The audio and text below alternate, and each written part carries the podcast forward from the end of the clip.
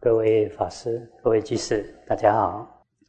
今天跟大家分享一则佛典故事。这故事出自《正一阿含经》，在大正藏第二册七一八页下栏到七一九页中栏。呃，这个故事大家耳熟能详，不过它的含义还是值得我们再三思考。过去有段期间，佛在舍卫国祇树给孤独园。那时，世尊为无数众生说法，阿那律也坐在他的位置上听法。可是，阿那律却在大众中睡着了。佛看到阿那律睡着了，便说了一段偈颂，大意如下：听法时却放逸的睡着了。这样心念不会错乱吗？贤圣所说的教法，应该是智者所好要的，就像是深渊中的水，清澈洁净，没有杂质。像这样的听法人，用清净心欢喜信受佛法，也像巨大的石头，风无法吹动。修行人也是如此，不论受到毁谤或赞誉，心都不会有丝毫动摇。于是世尊告诉阿那律：“你是因为畏惧王法与畏惧盗贼才来修行的吗？”阿那律回答：“不是的，世尊。”佛问阿那律：“那你是为了什么而出家修行呢？”阿难律回答佛说：“我是厌恶老病死、愁忧苦恼，因为被种种苦所系缚而感到烦恼。我希望能舍弃这些过患，所以才出家修行的。”世尊说：“你这位善男子，信心坚固，出家修行，而今世尊亲自说法。”你为什么在听法时睡着了呢？这时，尊者阿那律立刻从座位上站起来，偏袒右肩，长跪合掌，对世尊说：“从今以后，即使身体融化腐烂，我绝不在如来面前坐着睡着。”于是，尊者阿那律通宵不睡眠。然而，人不能没有睡眠。由于阿那律都不睡觉，导致眼睛损坏而失明。这时，世尊对阿那律说：“太过精进，容易与吊举盖相应。吊举盖就是躁动的烦恼。另一方面，如果懈怠，则容易与昏沉的烦恼相应。你现在。”应当依中道而行。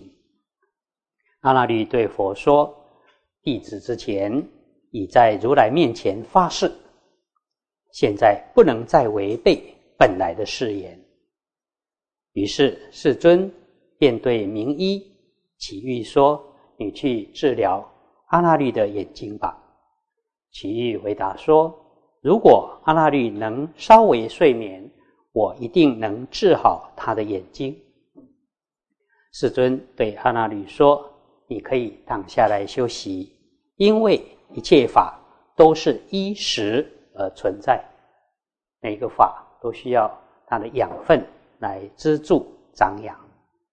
如果没有时来滋长注意，法就不存在。眼以睡眠为食，耳以声音为食，鼻以香气为食，舌。”以味道为食，身以接触细滑为食，意以法为食。现在我说涅盘也有食。安律，请问佛，涅盘以什么为食呢？佛告诉阿那律，涅盘以不放逸为食。凭借着不放逸，得以到达无为。阿那律对佛说：“世尊。”虽然说眼以睡眠为食，然而我不可以睡眠。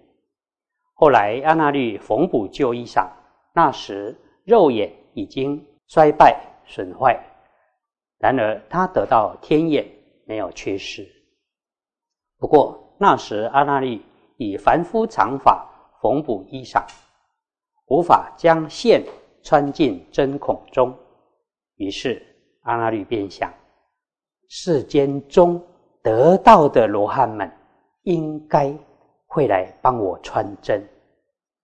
那时世尊以清净的天耳听到阿那律心念的声音，世间中得道的罗汉们应该会来帮我穿针。于是世尊来到阿那律面前，对他说：“你把针拿过来，我帮你穿针。”阿那律对佛说：“我刚刚那样说的意思，是指世间中有想要追求福德的人会来帮我穿针。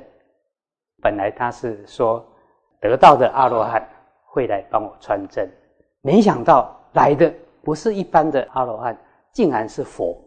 因此他很不好意思改口说：“啊，我刚刚的意思其实是指有谁。”想要追求福德，来帮我穿针。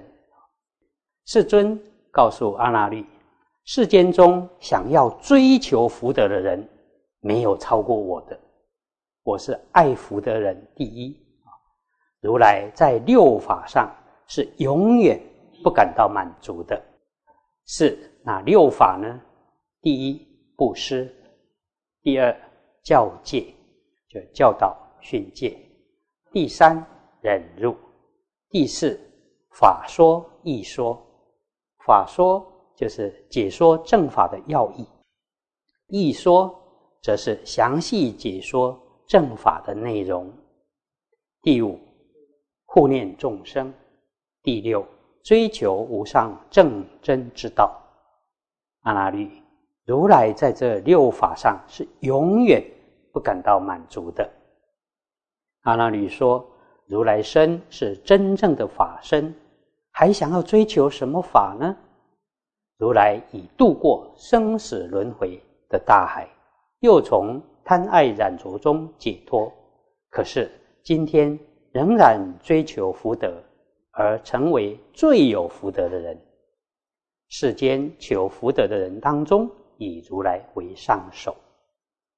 世尊告诉阿那律：“是的，阿那律。”如同你所说的，如来也知道这六法是永远不会感到满足的。